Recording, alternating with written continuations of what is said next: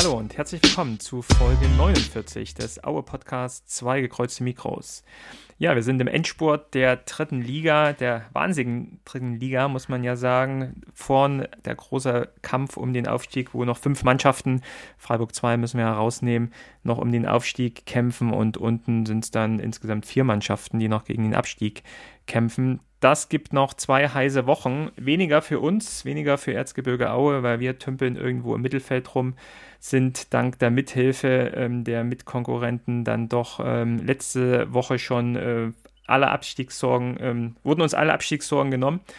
Und wir können die Saison noch beenden mit noch drei außenstehenden Spielen gegen BVB 2. Das findet morgen statt. Wir nehmen jetzt hier Sonntagabend auf, noch vor dem Spiel. Und dann kommt noch Ingolstadt und wir müssen noch nach Bayreuth.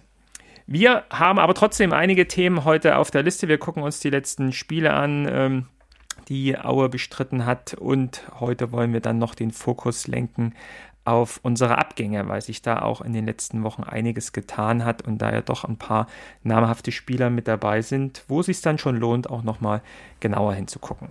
Heute mit dabei ist wieder Tobias. Moin Tobias. Hallo. Und welcome back. Guess who's back? Martin ist wieder da. Hallo Martin. Hallo Thomas, hallo Tobias. Ja, ich war ja auch eigentlich nie ganz weg, oder? Ja, das stimmt. Wie geht's dir? Gut, ja, ist, äh, ich habe äh, meine Leidenschaft Fußball wieder entdeckt, oder sie war ja nie ganz weg. Ähm, Fußball, das heißt aber auch nicht nur Männerfußball, sondern auch Frauenfußball.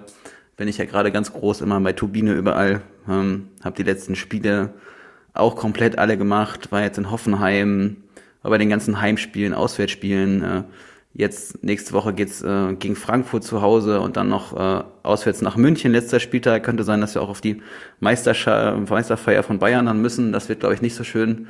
Ja, und Turbine ist leider halt abgestiegen jetzt am Wochenende und ja, die Stimmung ist nicht gut, aber es ist halt schon äh, immer noch ein einzigartiger Verein und das ist, das ist auch wichtig, dass dieser Verein überlebt. Das hast du ja auch wahrgenommen in deinem Interview mit äh, Sophie Weidauer, die du ja für uns ähm, interviewt hast. Die hast du wahrscheinlich jetzt auch getroffen, oder? oder triffst du die, sie dann immer bei den Spielen? Kennt ihr euch? Grüßt ihr euch? Ja, ja also wir haben uns auf jeden Fall nach dem, äh, ja, nach dem letzten Heimspiel unterhalten, vorletzten Heimspiel und ja, letztes Auswärtsspiel, da war sie ein bisschen angefressen, weil sie nicht gespielt hat und ja, ich meine, das, das setzt ihr schon auch stark zu, dass der, dass der Verein jetzt absteigt, dass es, äh, dass es ihr Verein, du merkst, dass, dass das alles nicht so geplant war und dass man natürlich vom vierten Platz absteigt direkt ja, das ist die Quittung für Fehler der letzten Jahre. Im Ende, im Ende ist das auch so ein bisschen wie ein Aue, ja. Also man, man muss das einfach mal sagen, es gibt so viele Parallelen immer, ja, der Abstieg, der Abstieg von so einem Verein, der ist ja nicht in der einen Saison, wo du abstiegst, äh, absteigst, verursacht, sondern einfach die, die Fehler machst du dann, wenn du noch Erfolg hast. Dass du dich nicht neu aufstellst, dass du, dass du dich einigelst, dass du vielleicht falsche Entscheidungen triffst im Management mit Trainern, ja. Also es gab diese Saison drei Trainer und ja, Sophie, das ist, ähm, ich versuche sie auch aufzumuntern, aber das, das war schon jetzt, ähm, das war schon echt eine richtige Packung für sie und jetzt 5-1 verloren gegen Leverkusen. Aber wir hatten ja auch äh, Gäste da äh, für sie. Das können wir später nochmal erzählen. Genau. Ja, Hört euch nochmal an, das Interview. Ich glaube, das ist äh, ein guter Einblick in den Frauenfußball, auch was so die Realitäten im Frauenfußball sind. Also es wird viel erzählt über Frauenfußball, was einfach auch Quatsch ist ja, wie viel Geld da immer angeblich drinsteckt und alles. Das ist, das sind die großen Vereine, da wird Geld investiert, aber selbst so bei den kleineren Bundesligisten, ich meine Meppen oder Duisburg, die haben auch eine Frauenabteilung Köln, da weiß jeder, dass die Männer auch pleite sind und da ist auch kein Geld für die Frauen da. So, das ist halt einfach die Realität. Da hat dann leider Aue schon einiges, ähm, ja, ist einige Schritte voraus äh, vor Turbine, denn den Abstieg haben wir ja dann schon ähm, hinter uns und du hast ja gesagt, genau, da kommen wir am Ende dann auch äh, nochmal drauf. Wir wollen ja auch nochmal dann auch auf die anderen Mannschaften im Verein schauen, auf die Jugendmannschaften, auf die Frauenmannschaften von Aue, da gucken wir dann am Ende nochmal drauf. Ja, schön, dass du wieder da bist. Ähm, dann ähm, steigen, ja, freut mich auch.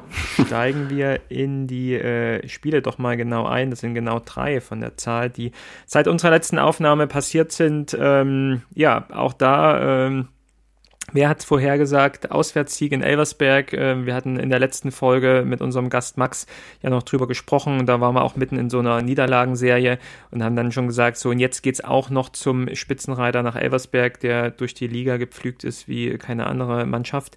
Und ja, was passiert? Äh, wie von uns vorausgesprochen, äh, ähm, wir gewinnen das Ding 1 zu 0. Nicht groß verdient, aber manchmal braucht man auch das Glück. Und durch das äh, Tor von Sijaric, ähm, ja, besiegen wir den Tabellenführer mit 1-0 auswärts und haben dann wieder mal drei Punkte mehr auf dem äh, Konto. Ähm, besonders äh, hervorheben will ich da auch nochmal ähm, Besson, der glaube ich auch es gibt wenige aus, in der Mannschaft, die man, glaube ich, als Gewinner der letzten Spiele herausheben kann. Ähm, aber ähm, Philipp Besson ist, glaube ich, so einer, den man hier herausheben kann. Hat, glaube ich, regelmäßig jetzt auch von Anfang an gespielt, wurde auch vom Kicker und auch von anderen äh, Formaten immer relativ gut bewertet, selbst auch noch bei den Unentschieden und Niederlagen dann ähm, gegen Köln und Duisburg und hat auch mit einer tollen Vorlage aufs Jarac den Sieg dann in Elversberg auch ja mitgefestigt. Also ja, der Junge ist noch jung und wird ja wohl auch noch nach der Saison hier in Aue bleiben. Deswegen ist es doch eine gute Entwicklung, die der Junge jetzt wenigstens dann auch zum Ende der Saison genommen hat. Ähm, ja, Elversberg, ich glaube Tobias ähm, und Martin, keiner von uns war vor Ort. Wie habt ihr das Spiel wahrgenommen? Naja, also am Ende des Tages ist es, ist es natürlich auch ein sehr ähm, glücklicher Sieg gewesen. Natürlich war das äh, natürlich wunderbar her äh, herausgespielt, wie gesagt, durch, Besong, der das natürlich äh, wunderbar äh, mit, mit der Hacke auch auf Sejaric weiter, weitergeleitet hat und Sejaric der das Ding auch einfach dann rein, reingekretscht hat. Man muss halt fairerweise dazu sagen, dass ähm, sozusagen die Elversberger ja auch das große Flattern bekommen. Sie haben ja am Wochenende wieder verloren. Der Trainer steht wohl angeblich auf der Kippe. Ähm, also das, das, hat das natürlich ein Stück weit mit begünstigt und vor allen Dingen ist es auch eine Mannschaft, die einfach gut mitspielen kann, die einfach Dinge versucht auch ähm, ja in gewisser Weise auch spielerisch zu lösen, was einfach unserem Spielstil einfach wesentlich mehr entgegenkommt, weil wir da einfach schön kontern können, weil wir schön ins Umschaltspiel gehen können und davon haben wir natürlich auch in dem Moment dann sehr, sehr stark profitiert zieht sich ja auch so ein bisschen durch die Saison, dass wir eher auch gegen die, gegen die guten Mannschaften, ähm, sei es jetzt Saarbrücken, äh, in Wiesbaden haben wir gewonnen, jetzt wieder in Elversberg, dann ja eher auch äh, gut aussehen und eher Probleme haben, wenn wir selbst das, das Spiel machen müssen. Mhm. Ähm, ich. Ja. Ich, äh, ja, Elversberg, das, ich, ich kann ja noch eine, was anderes erzählen. Ich war beim ersten Spiel, äh, Elversberg gegen Leverkusen haben die ja gewonnen im Pokal, da war ich mit einem, mit einem Freund und da war da noch gar nichts los. Und wenn du jetzt so die Bilder siehst, was da für eine Euphorie ist, auf einmal in dem kleinen Dorf und eigentlich im Saarland. Ich meine, ihr kennt die Geschichte, Elversberg ist halt ein Dorf, also das ist halt wirklich kein großer Ort und da steht halt eine Familie hinter mit, mit ihrer Firma, also eine, so ein Arzneihersteller. Da muss man jetzt auch den, den Namen nicht nennen. Und das ist ja im Prinzip auch so ein, so ein Werksclub und alles Geld, was da reingesteckt wird, kommt im Prinzip von denen. Und Trotzdem, selbst Saarbrücken, die nehmen die ja gar nicht ernst, weil Saarbrücken und Elversberg, das ist ja so wie, ja, im Saarland sagt man immer, da, also einer, ja, der, der Kollege ist Saarbrücken-Fan, der sagt, das ist ein bisschen die kleine Schwester von, vom, äh, vom ersten, vom ersten FC Saarbrücken, weil auch viele der Ultras von, von Saarbrücken halt aus Elversberg kommen und so, das ist, das ist alles ganz, ganz, ganz dubios da unten und, ja, Elversberg, ähm, ich meine, dass wir da überraschten haben, das ist halt, dass wir da überraschen und gewinnen, das ist für mich so klassisch Aue, ja, es läuft halt gar nichts und dann gewinnst du mit Glück das Spiel. Und ich habe es äh, schon gesehen, aber ja, das war jetzt auch kein Leckerbissen, das Spiel. Ne? Das muss man auch ehrlich mal sagen. Ja, auf jeden Fall. Aber das war uns dann ja in der Situation natürlich auch egal. Die drei, äh, drei Punkte waren äh, sehr, sehr wichtig. Und äh, so sind wir dann auch wieder nach Hause gefahren, um dann, und du hast ja auch schon angesprochen, äh, Martin, nicht groß ansehnlich. Äh, nicht groß ansehnlich war dann auch das Spiel gegen Viktoria Köln ähm, zu Hause 1-1, was wir dann wirklich kurz vor Schluss noch gerettet haben durch, ähm, ja, mal wieder einen V11-Meter von ähm, Dimi Nazarov. 1-1. Tobias, ich glaube, du warst auch nicht vor Ort. Martin, du wahrscheinlich auch nicht. Ich war beim Hinspiel mit meinem Vater, ja. ja. nee, beim Rückspiel jetzt nicht. Äh, ja, Turbine hat ja, hat ja gespielt. Nee, da, nee, ich hatte noch was anderes. Warte, irgendwas war irgendwas anderes. Aber ja, keine Ahnung. Ich meine, Heimspiel gegen Viktoria Köln. Das ist der langweiligste Verein aus Köln. Und ja, das ist auch so ein Verein. Äh, habt ihr das eigentlich mitbekommen? Der Wernsle ist tot, ne? Ja. Nee.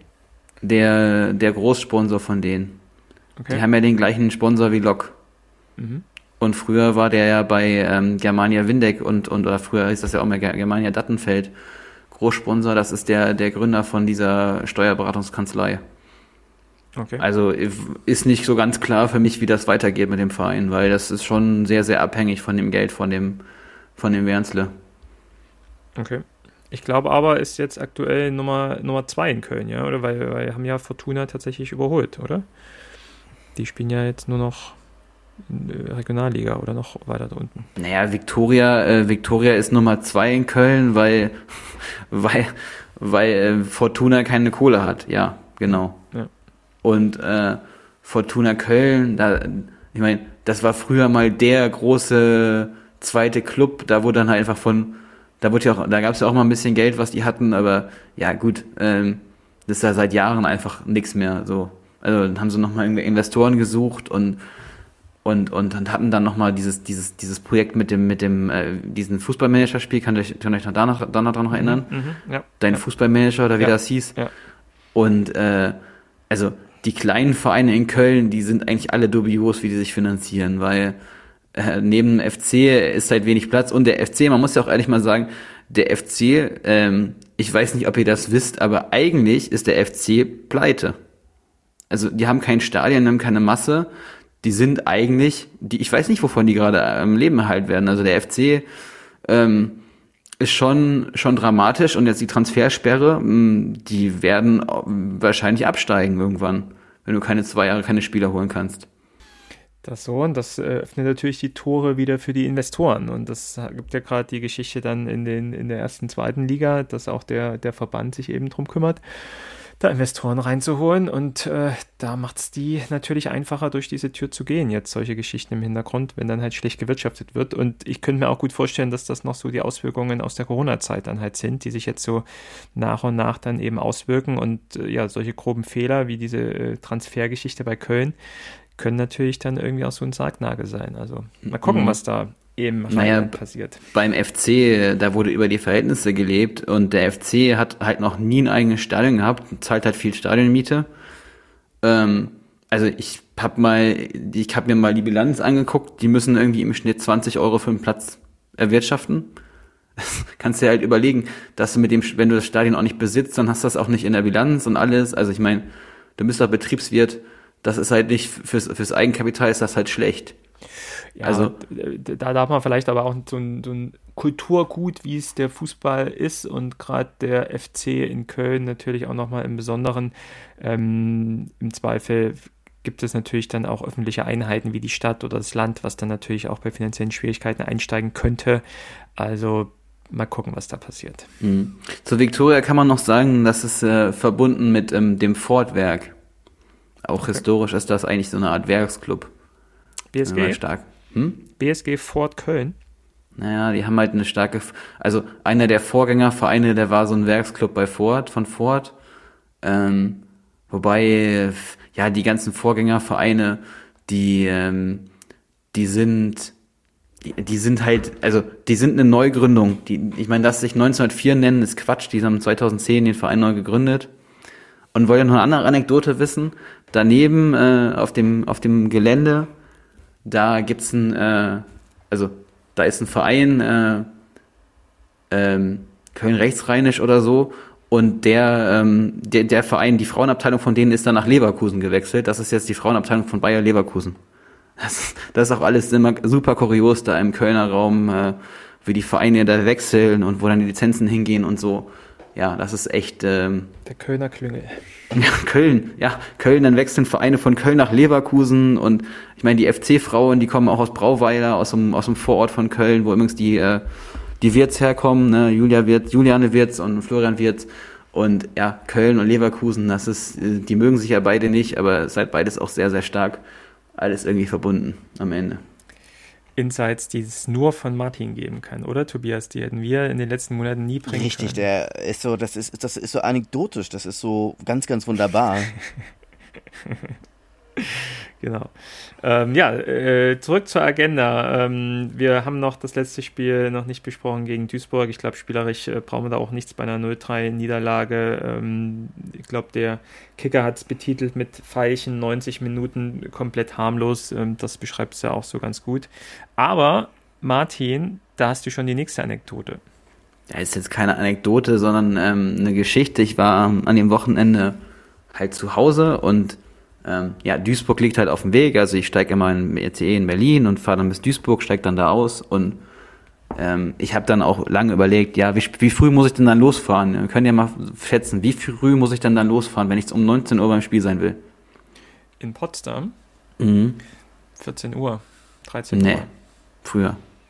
Ich glaube, irgendwie jetzt wäre 12.30 Uhr oder so gewesen und ähm, ja, also ich habe es dann halt nicht geschafft, sondern bin dann ich bin dann genau in Duisburg ausgestiegen, als dann gerade die ganzen Fans kamen. Also so 21.30 Uhr war ich dann da. Der IC hat auch Verspätung.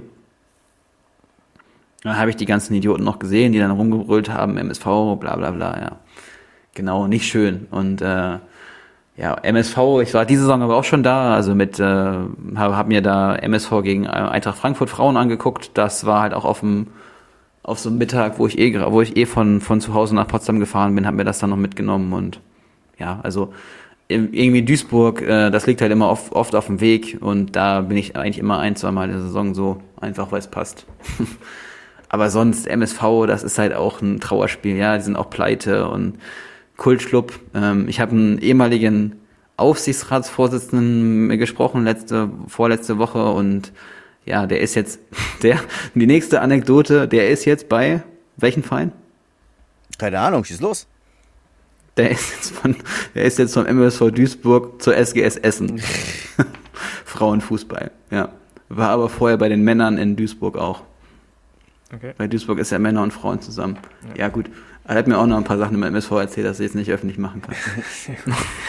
aber, also ich meine, das ist halt Frauenfußball, da kriegt man halt immer alles Mögliche mit und das ist schon, also auch ja, über Männerfußball klar, weil das ja oft dann auch verbunden ist und scheint ja, ja MSV sehr, gut. sehr nah dran zu sein und äh, ja, einfach noch etwas anders als der Profi-Männerfußball. Naja, MSV äh, kann man auch nochmal sagen, so große finanzielle Probleme, dass sie halt super viele Anteile verkauft haben an erst KKR, die hatten erst so eine Investment-Firma, äh, die das hatte und jetzt hat das Capelli übernommen, also der, der Ausrüster. Und der MSV, die haben, also die Profi-Abteilung, das, da ist schon echt viel verkauft worden. Und das kannst du halt nur einmal machen, ne? Also, und dann bist du irgendwann halt immer pleite, wenn dann nicht noch weiter Geld reingeschossen wird. Mhm. Ja, da kann man noch in Auer ja ganz froh sein, dass wir da noch äh, verschont geblieben sind. Aber auch das ist natürlich auch ja, äh, der Lauf der Zeit, wo man dann sich auch irgendwann mal auch Gedanken machen muss. Aber aktuell noch nicht. Ähm, zurück zum, zum Spielgeschehen. Ähm, wir können mal dieses äh, fußballerische, tabellarische dann abschließen mit einem kleinen Tipp. Ähm, sagt mir doch mal, wenn ihr auf so die Tabelle guckt, es sind noch zwei Spieltage zu gehen. Jetzt äh, der Aufstieg äh, mega spannend. Was tippt ihr denn? Wer geht hoch in Liga 2 aus der dritten Liga? Oh, das, das, das, ist schwierig zu sagen. Also ich finde, dass äh, Dynamo Dresden jetzt echt seit Wochen super konstant spielt. Haben auch gestern dieses, ja, dieses, ähm, dieses Kampfspiel in, in Zwickau haben sie ja auch gewonnen. Ähm, haben ja damit auch sozusagen jetzt Zwickau runtergeschickt. Ähm, und ich glaube, also mich würde es am Ende des Tages nicht wundern, wenn Elversberg am Ende bloß, bloß Zweiter oder, oder Dritter wird. Ähm, und ich glaube aber, dass Dynamo hochgehen wird. Okay. Wer noch? Ähm, na, also dann Elversberg. Elversberg. Das ist mhm. klar. Und oh, Relegation, das ist super, super schwer zu sagen. Also rein vom ähm, Bauchgefühl würde ich sagen Saarbrücken. Mhm. Martin? Na, also ich muss jetzt ehrlich sagen, ich kenne das Restprogramm von den allen nicht, aber ich meine, jetzt außer Osnabrück, Osnabrück, also Osnabrück kann nicht mehr Erster werden, okay, aber also ich, mein Gefühl nach schafft Elversberg das nicht, also die werden vielleicht Dritter und dann Erster vielleicht, also Dynamo vielleicht sogar noch Erster und dann würde ich halt sagen, es wäre schön, wenn es Saarbrücken oder Osnabrück ist, aber das, ich weiß nicht, ob das jetzt rechnerisch funktioniert, Mhm. Aber keine Ahnung, Wien Wiesbaden will ich mir jetzt nicht wünschen. Elversberg finde ich eigentlich auch langweilig. Aber auf der anderen Seite, ich meine, wenn sie, wenn die aufsteigen, dann steigen sie halt auf und wieder ab und das ist auch für Aue gut. Also ja. Wenn Aue nochmal tendenziell nach oben, oben will, und das wird nächstes Jahr aber eh nichts, weiß ich nicht. Aber dann ist auch gut, wenn so Mannschaften, die halt eh langweilig sind, halt hochgehen. Ja. Weil die haben auch schlecht, haben auch schlechtere, äh, schlechtere Chancen, sich in der zweiten Liga zu etablieren. Weil wenn Dynamo wieder hochgeht, dann bleiben die vielleicht auch mal ein paar Jahre wieder in der zweiten Liga. Weiß ich nicht. Bei Saarbrücken weiß ich auch nicht, wie die Substanz ist. Osnabrück hat sich auch in der zweiten Liga nie etabliert. Aber alle, egal wer da aufsteigt, die haben es alle schwer. Also das Krasse ist ja Freiburg, äh, Freiburg 2 ist Zweiter. Klar, die Ausbildungsvereine sind immer so eine Wundertüte, aber Freiburg, ne, Freiburg, die, die haben als einziger, als einziger kleiner Verein äh, während der Corona-Pandemie Gewinne gemacht. Freiburg, Freiburg, ich weiß nicht, wie die das immer hinkriegen. Ne? Freiburg ist ein Ausbildungsverein, hat eine erste Mannschaft, eine zweite Mannschaft, eine gute Frauenabteilung und äh, hat auch keine großen Sponsoren und alles. Ne? Das ist auch alles aus eigener Kraft und ja, ich würde mir halt wünschen, dass mehr Vereine wie Freiburg sind. Und das auch mal als Statement zu setzen. Ich habe gerade nochmal geguckt, also Dynamo Dresden hat das einfachste, hat äh, tabellarisch gesehen das einfachste Restprogramm. Die spielen nämlich gegen Meppen und gegen Oldenburg, was ja potenziell beides Absteiger sind. Ja gut, dann ist Dynamo schon mal Zweiter sicher, würde ich sagen. Ja, wobei es natürlich bei den beiden noch um was geht. Und gerade äh, Meppen hat ja heute bewiesen in Osnabrück, äh, dass sie nichts herschenken und ähm, auch noch kämpfen können und werden. Und ich glaube auch, äh, ähnlich wie bei uns, sich eher gegen gute Mannschaften äh, besser stellen als gegen schwache Mannschaften. Ähm, ich würde da noch nicht sagen, dass das so die leichtesten äh, Gegner sein, gerade in so einer aktuellen Situation. Das letzte Spiel natürlich, da weiß man nicht, was passiert, wenn Oldenburg schon abgestiegen ist, die dann nach Dresden müssen ja, das wird dann wahrscheinlich ein Selbstgänger sein, aber lass es da nochmal um was gehen. Ähm, dann, dann sehen wir das Banner in Dresden wieder. Ihr, ihr habt eine Stunde Zeit, das, die, die Stadt zu verlassen. Genau. Auch gut. Genau, also runtergegangen sind ja, sind ja Bayreuth, äh, das ist ja sicher, das habe ich ja schon, schon vor Wochen gesagt, dass die nicht diese äh, so, so Substanz haben. Und natürlich Zwickau, obwohl die sich natürlich unter Thielemann sich wirklich stabilisiert hatten. Aber das sind, glaube ich, einfach zu viele Fehler gemacht worden. Am Ende des Tages war auch der Kader von äh, Zwickau zu schwach, sozusagen, um die Klasse einfach auch zu halten. Also für die ist ja praktisch die ähm, dritte Liga, was praktisch für uns so die äh, zweite Liga ist. Das muss man ganz sagen. Ja, und ähm, Zwickau, ja, das jetzt, ich meine, ich kenne die Regionalliga Nordost gut. Das wird schwierig. Also Regionalliga Nordost, da hast du einige Mannschaften, die Geld reinstecken und das ist ein Rattenrennen. Jedes Jahr ist jemand anders oben. Jetzt wird wahrscheinlich Cottbus aufsteigen. Auch ein schönes Auswärtsspiel, die mögen uns ja auch nicht. ja, gibt ja auch immer nur Stress mit Cottbus ja, keine Ahnung, also Zwickau, da würde ich jetzt mal nicht drauf tippen, dass die die nächsten Jahre jetzt direkt wieder hochkommen. Die ja auch dann wieder finanzielle Probleme hier haben äh, müssen, ja, und die sich dann jetzt auch nicht bessern, wenn sie in der Regionalliga wieder über die, über die Dörfer dingen. Naja, und äh, ich meine, ähm, kann ja nochmal einen anderen, Verein, einen Verein nennen, ne? Jena, René Klingbeil ist da der Cheftrainer. Bei Jena wird jetzt geguckt, der Investor hat keinen Bock mehr und die versuchen jetzt aus eigener Kraft irgendwie äh, wieder, wieder was zu machen. Da, da wurde, da wurde die, die, die, die Eigentümerstruktur auch geändert.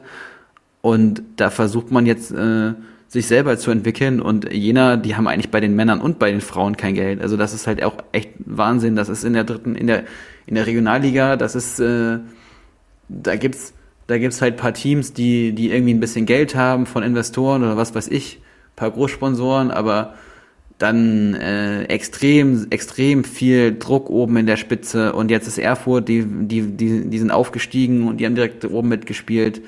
Erfurt scheint sich wieder ein bisschen gefangen zu haben. Ja, Lok will seit Jahren hoch. Beim BFC weiß man nie, ne? Und ja, das ist, äh, das ist einfach auch eine Kackliga. Also das muss man auch so sagen. In der Regionalliga muss man dann ja auch schon irgendwann mal äh, die, die Profiliga in Frage stellen. Also gibt es ja auch dann schon einige, die nebenbei noch studieren oder vielleicht auch sogar noch irgendwas arbeiten. Also da sind wir dann halt schon wirklich in einem eher semi-professionellen äh, Umfeld. Und ähm, gut, die Aufstiegsspiele gegen die anderen äh, Regionalligen werden dann irgendwann abgeschafft. Aber Na, dieses glaub, Jahr steigt er doch direkt auf, oder?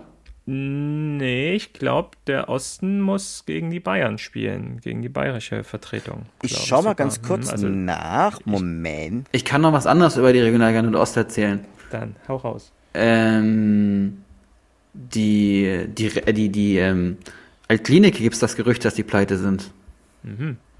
Mhm. Da hat Vermisst wohl der Hauptsponsor. in der Regionalliga? Hm? Vermisst die jemand in der Regionalliga? Naja, aber das war halt immer so ein Club, wo so ein paar alte Ex-Profis gespielt haben. In Berlin.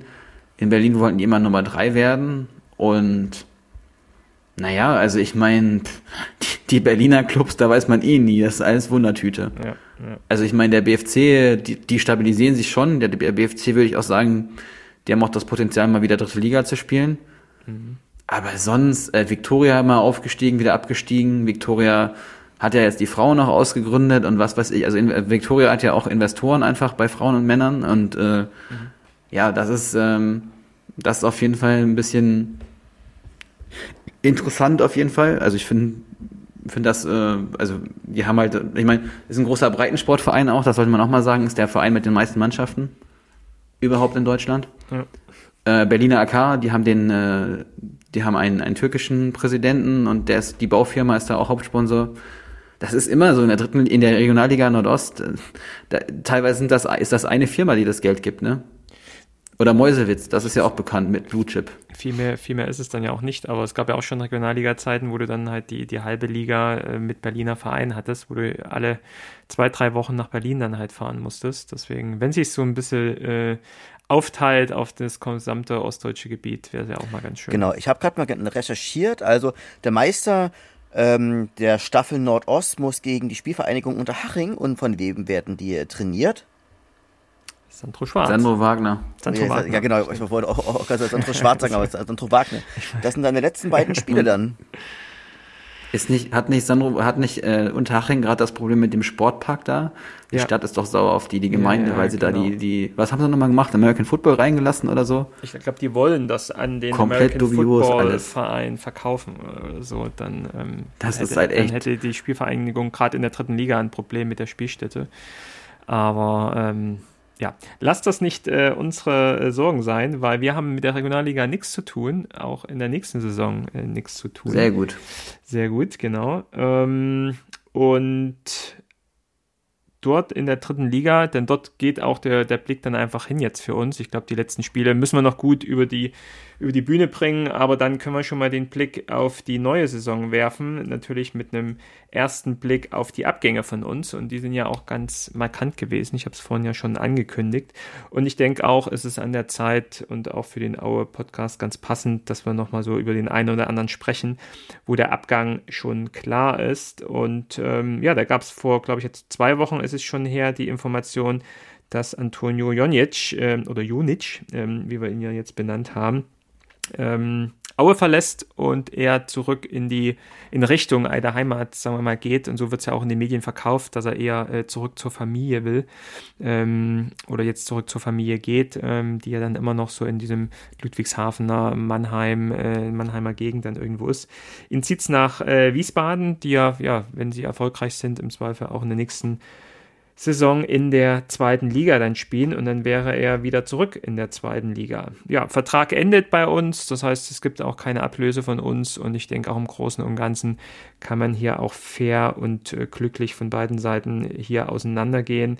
In dieser Saison, ich habe mal geguckt auf die Daten, ähm, er hat 14 Spiele für uns gemacht, 5 Tore, 4 Vorlagen, was ja auch eine, eine super Quote ist. Äh, man muss ja noch dazu sagen, dass er die ersten Spiele verpasst hat, ist er erst am, äh, ich glaube, neunten Spieltag dann zum ersten Mal eingesetzt worden. Da gab es dann noch so ein bisschen Transfer-Hickhack, dass er, so kam es, glaube ich, kam es, glaube ich, rüber, irgendwie eigentlich äh, wechseln wollte, aber es gab keinen Verein oder wir haben ihn nicht aus dem Vertrag gelassen oder kein Verein hat die Ablöse gezahlt, die wir wollten. Und dann gab es noch ein bisschen Hickhack und dann hat er erst, ähm, glaube ich, am neunten Spieltag dann zum ersten Mal gespielt bei uns. Und dann aber immer noch 14 Spiele gemacht, fünf Tore, vier Vorlagen. Jetzt ist er, glaube ich, verletzt, also wird leider dann kein Spiel mehr dazu kommen. Hat insgesamt 53 Spiele für uns gemacht, elf Tore, fünf Vorlagen ja. insgesamt.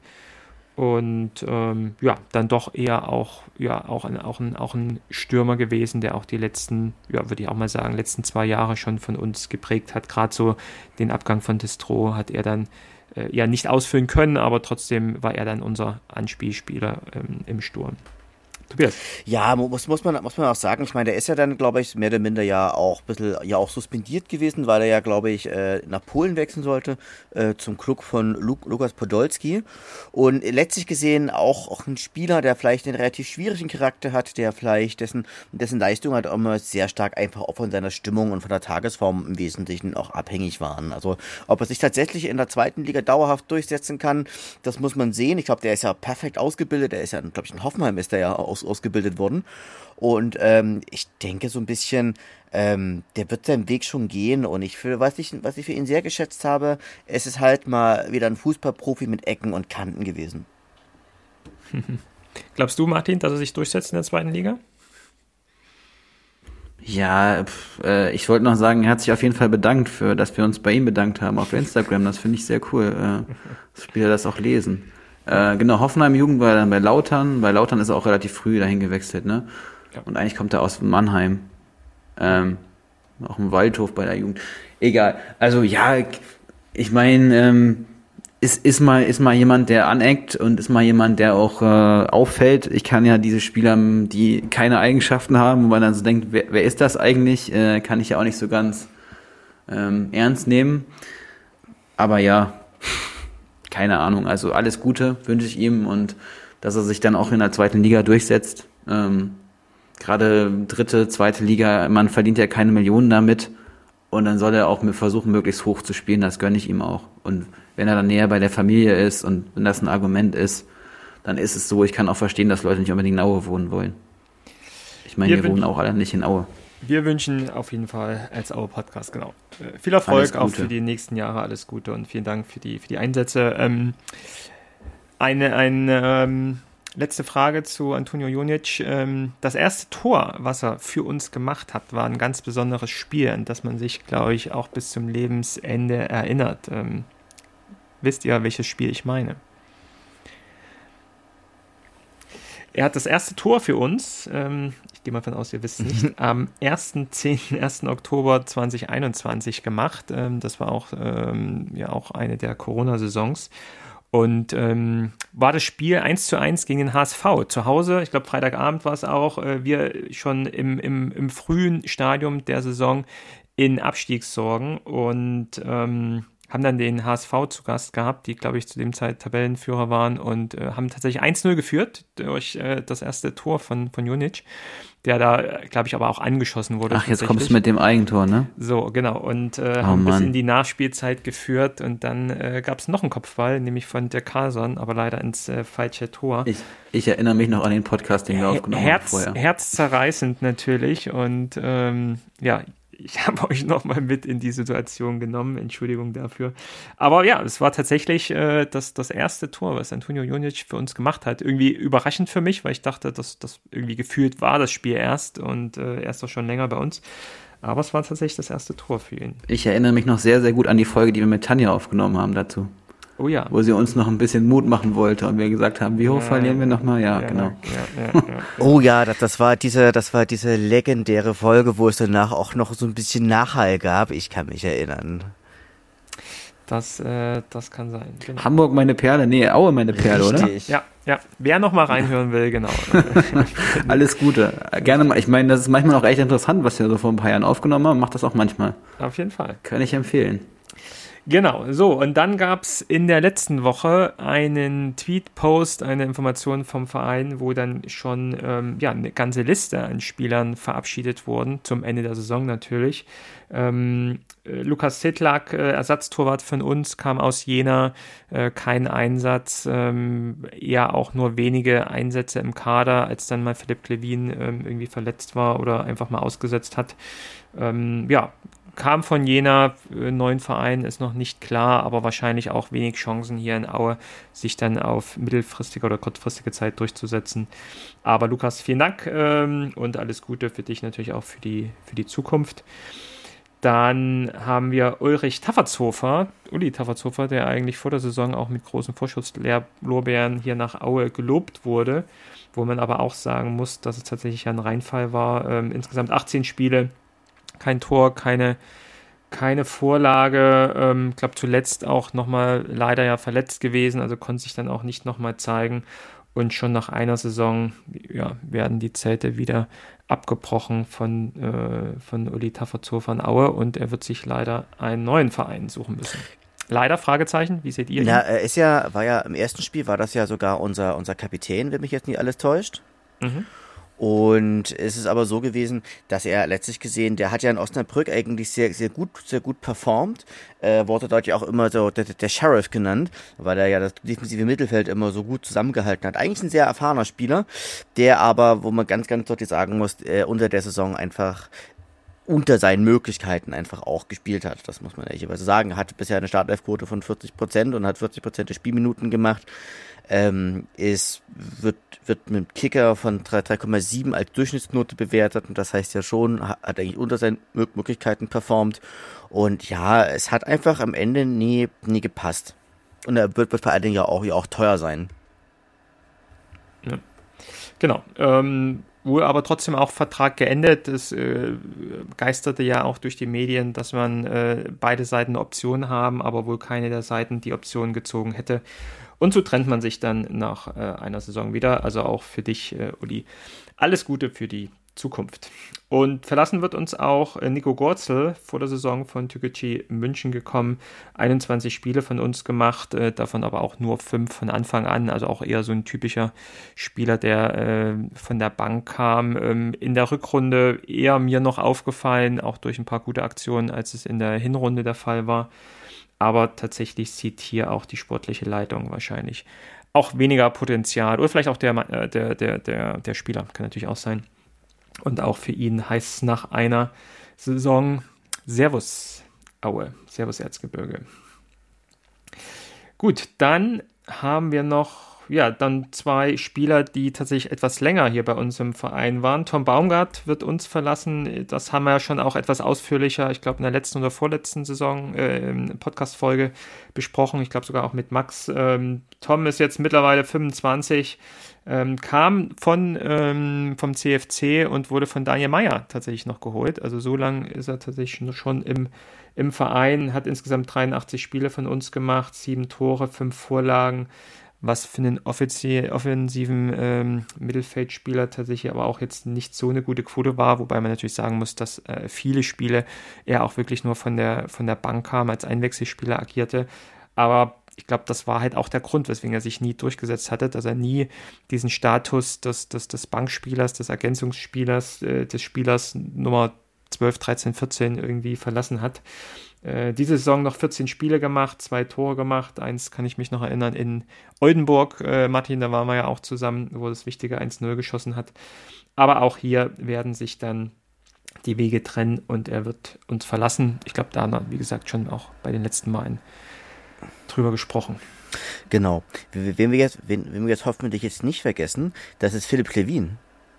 Ja, der kommt als nächstes. Ach, der kommt als Tobias, nächstes, sehr In meiner, in meiner äh, Liste, genau. Äh, weil Philipp Klevin ist jetzt äh, eher eine Random-Liste bei mir gewesen. Philipp Klevin, 29, seit äh, der Saison 2021 bei uns, kam aus Erfurt und hat insgesamt dann 21 Spiele für uns gemacht und ähm, davon äh, auch elf, seine meisten in dieser Saison, wo er Anfang der Saison Martin Mendel ähm, äh, vertreten hat. Und tatsächlich hat er die ersten neun Spiele äh, in dieser Saison für uns gemacht. Und wenn man sich nochmal auf die äh, äh, im, im, bei Kicker nochmal die ersten neun Spiele anschaut, dann wird man sehen, das sind die, die wir halt nicht gewonnen haben. Und dann im zehnten Spiel kam Martin Mendel zurück und das war der 3 zu 0 Heimsieg gegen Meppen. Also eben, natürlich äh, ich, bin ich weit davon entfernt, ähm, Philipp Klevin die Schuld an die ersten neun sieglosen Spiele zu geben. Aber natürlich sieht es irgendwie trotzdem ja blöd aus, auch gerade für ihn, glaube ich, ähm, dass ähm, er einfach kein Spiel gewonnen hat oder mit ihm kein Spiel gewonnen mhm. wurde. Und dann kam Martin Mennel und dann ging, sagen wir mal, die Positivserie dann doch wieder los. Ähm, er hat auch auf keinen Fall große Patzer gemacht. Also kann ich mich auf jeden Fall an, an keinen erinnern, auch in den letzten drei Jahren, wo er bei uns war. Also es war schon immer auch ein verlässlicher Torwart, wobei man auch sagen muss, dass er halt auch nicht außergewöhnliche Dinge gemacht hat, die dann doch ein Martin Mell ab und zu und auch in der Regelmäßigkeit dann einfach ähm, äh, bringt. Äh, sodass dann Philipp äh, sicherlich auch sagt, äh, er will perspektivisch auch mal wieder in der Mannschaft spielen, wo er Torwart Nummer 1 ist. Und es ist auch eher in der nächsten Zeit in Auer ja nicht zu erwarten. Deswegen sicher für ihn auch jetzt der nachvollziehbare Schritt, nochmal eine neue Herausforderung zu suchen. Ja, ist schade. Also ich finde das immer schade. Wir verpflichten oft gute zweite Torhüter. Also ist ja nicht der erste in, in den 15 Jahren Menne, der mal dran war und ja, am Ende reicht das halt nicht, klar, weil Martin Mennel halt auch einen Stand hat und Martin Mennel auch eine Persönlichkeit ist. Aber eigentlich wäre das auch mal, also ist das ja auch immer grundsätzlich gut, wenn man jemanden hat auf dem gleichen Niveau. Und ja, Philipp Klevin äh, war halt bei Erfurt richtig gut, bei, bei Bielefeld hat er auch ein paar Spiele gemacht. Also eigentlich war das schon auch einer der, der besseren Torhüter, die wir in den letzten 15 Jahren hatten. Also ich meine, gut, wir hatten mal Sascha Kirstein, wir hatten mal äh, andere, Stefan Flau oder was weiß ich. Wir hatten so viele Torhüter auch neben Martin Mennel und ja, also alles Gute auf jeden Fall, dass, dass er das auch so lang als Nummer zwei gemacht hat, dass er auch nach dem Abstieg nicht gegangen ist. Das finde ich auch ähm, bemerkenswert und das finde ich auch gut, dass man, dass nicht jeder gegangen ist. Das, das ist ja auch nicht selbstverständlich, gerade wenn man jetzt nicht die Perspektive hat, immer Stammspieler zu sein. Als Torwart muss man ja spielen und alles Gute, Philipp Klevin. Genau, und ich denke, denke, am Ende des Tages ist Philipp Klevin ein guter Drittligatorwart, der auch in Erfurt damals Phänomenales geleistet hat. Ähm, der hat natürlich in der Phase, stand er natürlich drin, wo es einfach generell schlecht lief. Und aber ich denke, das ist eher so einer, dass es vielleicht so ein Ersatztorhüter in der zweiten Liga oder ähm, einfach ein guter Torhüter einfach auch für die dritte Liga. Ja. Auf jeden Fall. Also ich kann es äh, aus Sicht des Profifußballvereins gut nachvollziehen, dass man halt zwei gute äh, Torhüter braucht, dann auch, die sich durch einen gewissen Konkurrenzkampf natürlich auch kennzeichnet. Ähm, und ich glaube, es ist eine der schwierigsten äh, Aufgaben von einem Trainer, dann, äh, egal in welcher Liga, äh, einem Torwart dann sagen zu müssen, du spielst wieder nicht ähm, und einem anderen Spieler dann, anderen Torwart dein Vertrauen gibst, weil das ja meistens dann eine Ansage ist für die, für die ganze Saison oder auf jeden Fall mal für die nächsten Menge an Spielen und sich dann ein Torwart einfach wenig Chancen äh, errechnen kann, während des Spiels irgendwie mal eingewechselt zu werden, wie es vielleicht bei anderen äh, Spielern der Fall ist. Ähm, deswegen auch äh, Hut ab, dass sich da Philipp drei Jahre hinter Martin auf die Bank gesetzt hat und dann auch gute Leistungen gebracht hat, wenn er gespielt hat. Deswegen auch, genau, von unserer Seite insgesamt alles Gute, Philipp, für die Zukunft und vielleicht sieht man sich auch mal wieder in Aue. Ähm, und dann haben wir noch einen letzten Spieler, ähm, Dimitri Nazarov, äh, den, äh, wenn, ich, wenn ich ehrlich bin, tatsächlich eher äh, neben dem Platz gerne in Aue wiedersehen möchte, aber nicht äh, auf dem Platz, weil ich mir es tatsächlich nicht vorstellen kann, wie es ist, wenn Dimitri Nazarov in Erzgebirgsstadion aufläuft und ein anderes Trikot als das lila-weiße anhat. Ähm, Dimitri Nazarov äh, wird uns verlassen nach äh, jetzt sieben Jahren die er bei uns gespielt hat, äh, kam 2016 vom ähm, KSC und ähm, welcher Trainer hat ihn nach Aue geholt? Pavel Dotschew. Pavel Dotschew. So lange ist es her, dass äh, Pavels äh, Engagement damals, als er uns zum Aufstieg geführt hat, ähm, ja, eine, eine Aktion war, dass er dann für die, für die neue Zweitligasaison damals äh, Dimitri Nassorov vom KSC geholt hat.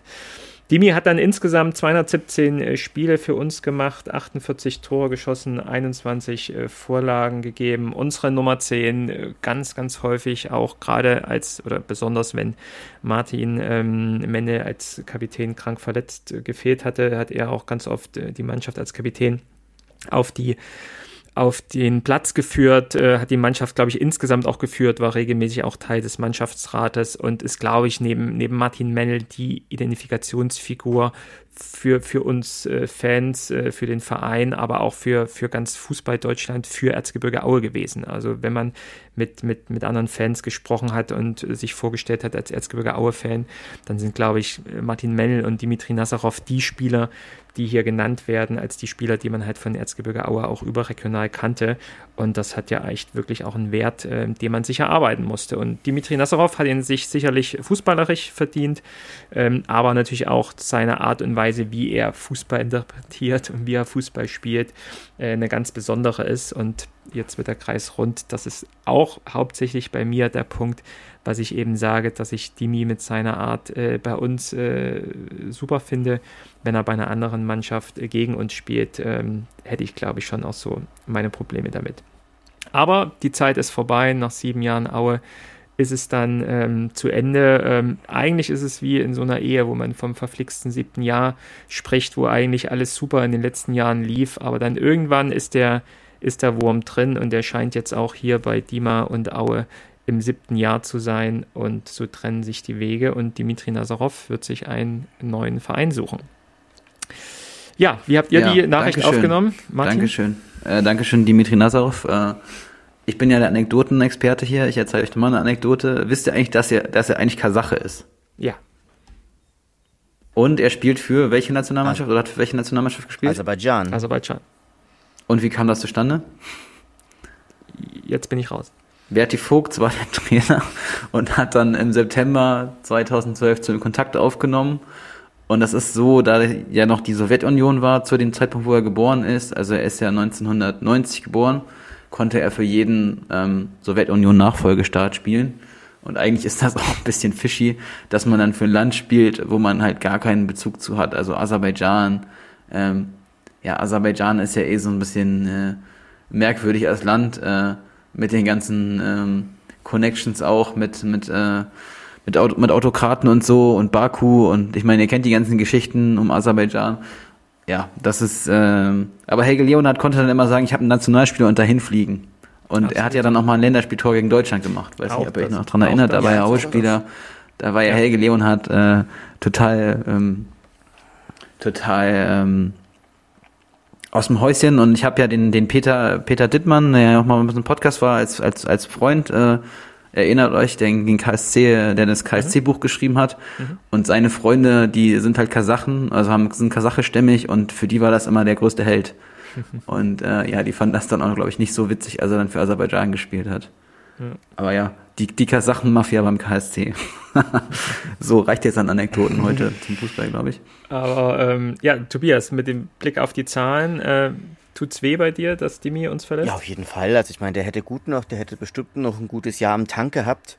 Ist halt bloß die Frage, wo er jetzt hingeht. Also ich meine, ich weiß ja gar nicht, wo jetzt seine Frau und wo jetzt auch seine Tochter, glaube ich, auch lebt. Also anscheinend ja nicht bei uns im Ostsee. Hm, ich glaube, aber der hat hier, der, der Mann hat sich ja einfach auch ein Denkmal verdient. Also der ist immer so einer gewesen, der ich immer sehr, sehr zwischen Genie und Wahnsinn war. Also ich, aber ich habe immer, hab immer gesagt, das ist einer meiner Sprüche. Dimitri Nazarov kann an einem guten und einem schlechten Tag einfach auch das, das Spiel entscheiden, entweder für die eigene Mannschaft oder halt auch gegen die eigene Mannschaft. Und ich gucke jetzt auch gerade mal seine Leistungsstats durch. Der hat ja der hat ja jetzt zweimal äh, zweistellig getroffen und er hat aber auch mal 2020, 21 achtmal getroffen, äh, 16, 17 neunmal getroffen. Gut, das war, da waren natürlich auch viele, viele, viele Elfmeter dabei. Ähm, aber trotzdem ist es, ist es natürlich ein echter Garant und es einfach auch, außerdem ist Dimitri natürlich auch einfach so ein Wanderer zwischen den, zwischen den Halbräumen gewesen. Ja. Ja, also von den 48 Toren, die er für uns gemacht hat, waren äh, 24 äh, in Elfmeter und jetzt ja auch zuletzt gegen Köln ja auch nochmal einen Elfmeter und ähm, ich glaube Max von, vom Social Media Team von Auer hat es dann auch nochmal, glaube ich, ausgewertet äh, und keinen anderen Spieler weltweit äh, gefunden, der wirklich so eine Elfmeterquote hat. Wenn man sich seine Profistation anguckt, hat er jetzt insgesamt 29 Elfmeter geschossen und davon ähm, 28 verwandelt. Ähm, es gab einen, und das habe ich auch nochmal rausgesucht, einen Elfmeter, den er tatsächlich äh, verschossen hat. Ähm, das war, ich frage es jetzt nicht, äh, weil ihr es wahrscheinlich nicht wisst, oder? Könnt ihr punkten? Ich weiß es leider nicht. Das war, ich glaube, es, war aber diese Saison, oder? Nee, nee, nee, Letzte. ist schon ein Stück her. Nein, nein, nein. 1. September 2019, okay. äh, Auswärtsspiel in Kiel. Haben wir 1-1 am Ende gespielt. Ach, da war ähm, ich, oder? Ähm, ja. Nee, da war ich nicht. Nee, ich glaube, nämlich, ich habe es nicht du auch gedacht. Da. Ich dachte, nee, ich war Nee, nee, ich war auch nicht da. Ich dachte, es gab noch mal in Kiel ein Spiel, wo wir so in der Nachspielzeit irgendwie einen Elfmeter verschossen hätten. Und das wäre das Spiel gewesen, war es aber nicht, denn das. Das äh, war doch 2-2. Das ist doch auch noch schon ein bisschen anders, anders Spiel. Ja, ja, genau. Und nee, das war aber ein Spiel, was 1-1 ausging. Und hier hat äh, Dimi Nassatrov in der 54. Minute schon einen, einen Elfmeter verschossen gegen Dominik Reimann, der jetzt äh, mit Bochum in der Bundesliga spielt. Ähm, auf jeden Fall hat Demi da seinen einzigen Profi-Elfmeter verschossen. Äh, trotzdem ist die Quote natürlich phänomenal, 28 von 29. Und ähm, ja, zwei Spiele sind noch Zeit. Äh, ich hoffe, er bekommt die Chance, äh, nochmal aufzulaufen im Trikot, nochmal Elfmeter zu schießen. Vielleicht kommt er ja sogar auf die auf die, kann er die 30 voll machen insgesamt äh, mit, Ich- mit geschossenen Elfmeter. Ich hätte noch mal so eine Statistikfrage an Tobias. Hast du recherchiert, ob Aue wirklich das Team ist, das die meisten äh, äh, Tore bekommt von Ex-Spielern in den letzten fünf und äh, ersten fünf und letzten fünf Minuten geführt ist das ja diese Saison so. Also tatsächlich habe ich dazu keine Statistik gefunden.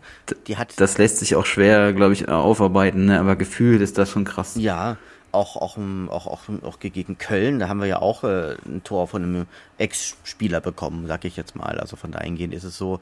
Aber die die wollen es uns vielleicht alle nochmal zeigen, dass das vielleicht doch ein Fehler war, sie, sie, sie weggeschickt zu haben. Das ist so, weißt du, das ist wie so Rache, Rache an der Ex. Ja, das ist halt Fußball, ne? Das hat viel mit Emotionen zu tun und, und gar nicht immer alles nur mit dem Geld. Äh, da ist das auch nochmal schön, gegen den Ex zu treffen. Da hat man vielleicht noch eine Rechnung mit dem Helge offen, man weiß es nicht. Ja. Oder mit einem mit Ex-Spielern oder so. Also es gehen ja auch nicht immer alle Leute im, äh, in Friede, Freude, Eierkuchen. Na, richtig. Ähm, Friede, Freude, Eierkuchen, denkt ihr, das äh, schwingt hier auch irgendwie mit? Also es gibt ja auch äh, die Geschichten, die man so jetzt äh, gerade aus der Rückrunde hört, äh, Streit von Dima mit Sponsoren äh, hinter den Kulissen, ähm, dann das ominöse Spiel in Elversberg, wo er, wo er äh, gefehlt hat, weil ähm, seine Frau ähm, ein, ein Kind erwartet, was dann aber erst irgendwie zwei, drei Wochen später kommt und so. Meint ihr, dass das auch irgendwie so ein Thema ist, dass es jetzt nicht nur rein sportliche Gründe hatte, dass äh, der Weg nicht zusammengegangen wird, Äh, sondern auch andere? Naja, Also ich, also ich glaube, erst? Ja, genau. Wenn man, wenn man ja, äh, wenn man ja Heidrich zugehört hat, hatte ja zwischen den Zeilen ja auch immer gesagt, äh, dass es, dass es Diemer natürlich auch wieder zurück zur Familie zieht. Also das, das hat er ja, hat er ein, zwei Mal hat er das ja auch durchscheinen lassen. Und natürlich ist Dima, glaube ich, äh, natürlich auch ein sehr emotionaler Spieler. Dafür schätzen die ihn ja auch alle, wenn er eine eigene Mannschaft spielt. Aber ich glaube, es ist natürlich einfach auch so ein Gefühlsmensch, der einfach auch eine gewisse Wohlfühloase einfach auch braucht. Und vor allem auch ein Trainer, der der auch auf ihn setzt. Ja, also ich glaube erstmal, ja, das mit dem Charakter und so, da, das bei Dimitri, okay, ja, da kann das sein. Bei den anderen Spielern weiß ich nicht. Führungsspieler haben vielleicht auch mal einen eigenen Kopf und, und in dem Verein ist enorm viel Druck an vielen Stellen, da reibt sich's. Ich meine, das ist, die, die Streitigkeiten kommen ja auch nach außen. Man kann das ja auch nicht immer alles schönreden, wie das halt früher mit Helge gemacht wurde und bla bla bla, ja. Also diese Schönrederei finde ich sowieso fürchterlich. Und was ich, was ich aber so das Gefühl habe, wir haben halt erstmal alle möglichen Leute von der Gehaltsliste genommen, die halt teuer sind. Also wir haben das Gehaltsniveau gesenkt. Also die, die, wir haben einfach weniger Geld die nächste Saison. Das ist die Realität. Das, die müssen sparen. Und dann können sie nicht mehr verlängern. Und dann sind halt die Argumente auch schlecht, in Aue zu bleiben, weil was ist denn das Argument für Aue? Das ist ein Dorf, das ist ein Dorf, äh, das ist eine Region, wo Leute sowieso nicht so gerne hinspielen wollen, hingehen wollen unbedingt. Ja, dann auch, ich meine, das, das, das, das ist einfach ein Wettbewerbsnachteil, dass man keine Stadt ist. Und äh, das Argument für Aue, das war doch immer, man spielt zweite Liga zum Drittligagehalt, zum Drittligagehalt. Und wenn man jetzt aber normale Drittligagehälter bezahlen muss, ne, wenn man jetzt sparen muss, dann ist das einfach nicht mehr so attraktiv. Und wer weiß, was äh, Dimitri Nazarov für einen alten Vertrag noch hatte. Also ich kann mir halt vorstellen, dass der Verein mit den ganzen Spielern, die jetzt genannt wurde, schon sehr, sehr viel Geld ausgegeben hat. Glaube ich auch. Und das sehe ich auch als Chance dann für die, für die Zukunft an. Also wenn so ein Jonic, so ein Tafazofa und so ein Nazarov wirklich ähm, als wahrscheinlich die Topverdiener von der Gehaltsliste äh, gestrichen werden, dann ist es auch ein Invest in die, in die finanzielle Zukunft des Vereins insgesamt. Äh, so wie es auch tut, dann bei dem, bei dem einen oder anderen und bei Nazarov natürlich auch nochmal insbesondere. Aber ich könnte mir auch gut vorstellen, dass insgesamt man sich dann einfach nicht einig geworden ist über eine Vertragsverlängerung. Und dann ist es natürlich auch im Profifußball so, dass man dann getrennte Wege geht. Und gerade Dima wahrscheinlich auch mit der neuen Situation zu Hause, äh, mit, der, mit der Tochter, ähm, herzlichen Glückwunsch dazu, ähm, vielleicht sich jetzt auch andere Prioritäten ergeben und dass dann eben vielleicht auch ja, andere Lebensmittelpunkte gefunden werden. Und das wird dann für die Nasserovs wahrscheinlich jetzt nicht das Erzgebirge sein. Ähm, ja, ähm, es bleibt zu resümieren, wie gesagt, äh, einer der Spieler, der die letzten Jahre sehr stark mitgeprägt hat, äh, 217 Spiele, ich hatte es vorhin schon gesagt. Das erste Spiel am 7. August 2016 gegen Heidenheim. Ähm, das erste Tor dann ein halbes Jahr später, nämlich im Rückspiel gegen Heidenheim, äh, wo er das erste Tor gemacht hat, was übrigens kein Elfer war, sondern ganz normal aus dem, aus dem Spiel heraus. Äh, dieses Jahr das äh, Tor des Monats äh, gegen Meppen äh, mit diesem Volley-Kracher, was auch für uns immer in Erinnerung bleiben wird.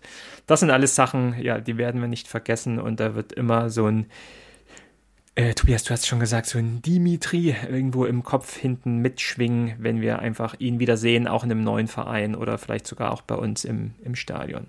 Wir werden sehen. Alles Gute, Dimitri Nazarov. Hast immer einen Platz im Herzen bei uns. Ganz sicher.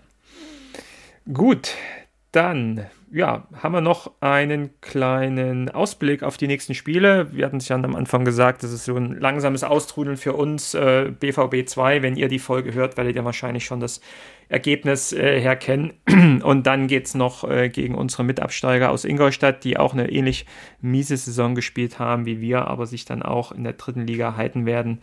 Und dann geht es noch nach Bayreuth, äh, was glaube ich jedem zu empfehlen ist. Das wird ähm, mega. Dieses das Stadion ist eine richtig geile Bude. Mitzunehmen, also sowohl alles passt, glaube ich, zusammen. Ähm, wir spielen, glaube ich, an einem Sonntag dann. Es wird Samstag. hoffentlich Samstag, Ende Mai, hoffentlich schönes Wetter sein. Äh, der Weg vom Erzgebirge nach Bayreuth ist relativ kurz.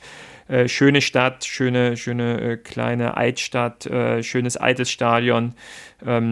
Ein, ein, ein Spiel, wo es nicht mehr um so viel geht, aber ich glaube schon, dass wir da nochmal vierstellig mit einer Zuschauerzahl äh, im Gästeblock rechnen können. Also macht euch gerne nochmal auf den Weg äh, nach Bayreuth, weil man so schnell auch wieder nicht Fußball ich, mit Aue in Bayreuth sehen wird. Äh, ich war ja diese Saison schon da und das ist wirklich cool. Fahrt hin und das mit dem Bier, das stimmt, das ist eine Bierstadt. Und kann man nochmal gerne verlinken. Äh, die sind mit Fürth befreundet. Da können wir mal zwei Podcasts verlinken. Da wird mal alles zur Fanszene und zur Geschichte des Vereins und so erzählt. Ist auch sehr spannend, weil der Verein auch so ein, so ein Arbeitersportverein ist und dann auch eine andere Tradition hat als ähm, die, die bürgerlichen Vereine in Deutschland. Und ja, hört euch das mal an. Das, äh, das ist schon äh, auch geschichtlich sehr interessant. Ja. Und wer noch etwas Zeit mitbringt, es soll auch ein ganz, ganz tolles äh, Fußballmuseum, äh, privates Fußballmuseum geben in Bayreuth, was äh, eine Privatperson äh, in den eigenen vier Wänden gestaltet hat. Ich glaube sogar auch irgendwie nur Besuch auf, auf Anfrage. Aber ähm, wenn man sich da zusammentut und da mal eine Anfrage gestaltet, ähm, guckt es euch mal an. Ähm, wird mich mal interessieren, wenn dann jemand mal dort ist, äh, wie es dann wirklich ist. Aber es wird von einigen Seiten in höchsten Tönen äh, gelobt. Äh, müsst ihr mal googeln, äh, Bayreuth Fußballmuseum, dann wird man wahrscheinlich einiges finden. Also wer ein bisschen Zeit mitbringt, guckt euch äh, das auf jeden Fall auch mal an. Okay, und dann, ja, gucken wir nochmal auf die, auf die anderen Vereine im Verein. Das äh, ist ja, soll hier auch nicht äh, zu kurz kommen. Äh, Jugend äh, sind, die, sind die Saisons fast äh, zu Ende. Zu Ende ist schon die Saison der U19, die ja dieses Jahr in der Regionalliga gespielt haben und sich da auch mit einem mit Endspurt wirklich aller Abstiegssorgen dann entledigt haben. Das war ja die Saison, wo, glaube ich, von, von diversen Mannschaften, glaube ich, acht irgendwie absteigen oder so. Das war jetzt nach Corona nochmal so eine regulierende Saison, wo sich das alles nochmal gerade rücken muss. Und man musste schon wirklich, äh, ich glaube, unter die Top 7 kommen, um nicht abzusteigen. Und Auer hat das geschafft mit einem auch äh, starken 4 zu 0 Sieg ganz am Ende gegen Karl Jena, die die Liga gewonnen haben. Ähm, also sehr stark, U19 ähm, von ähm, äh, Emmerich trainiert. Äh, das ist top. Nächstes Jahr wieder Regionalliga Fußball in der U19 und in der U17. Da ist, glaube ich, schon die Saison zu Ende. Da gibt es jetzt noch eine Zwischenrunde. Da wird dann auch im nächsten Jahr Regionalliga Fußball wenigstens wieder gespielt. Zum Frauenfußball, Martin, da bist du der Experte. Ja, da bin ich der Experte. Ja, ähm, auf jeden Fall vielen Dank. Ähm, kann ich auch von Sophie Weidauer sagen, dass es mal ein bisschen Aufmerksamkeit bekommt. Das hat ihr sehr, sehr gut gefallen, dass im, dass im Veilchen-Echo das Interview veröffentlicht wurde. Danke an Max. Danke auch, dass jetzt äh, Max war ja auch beim Spiel in Heide noch mit dabei. Ronny von der Online-Redaktion war mit bei der Jugend.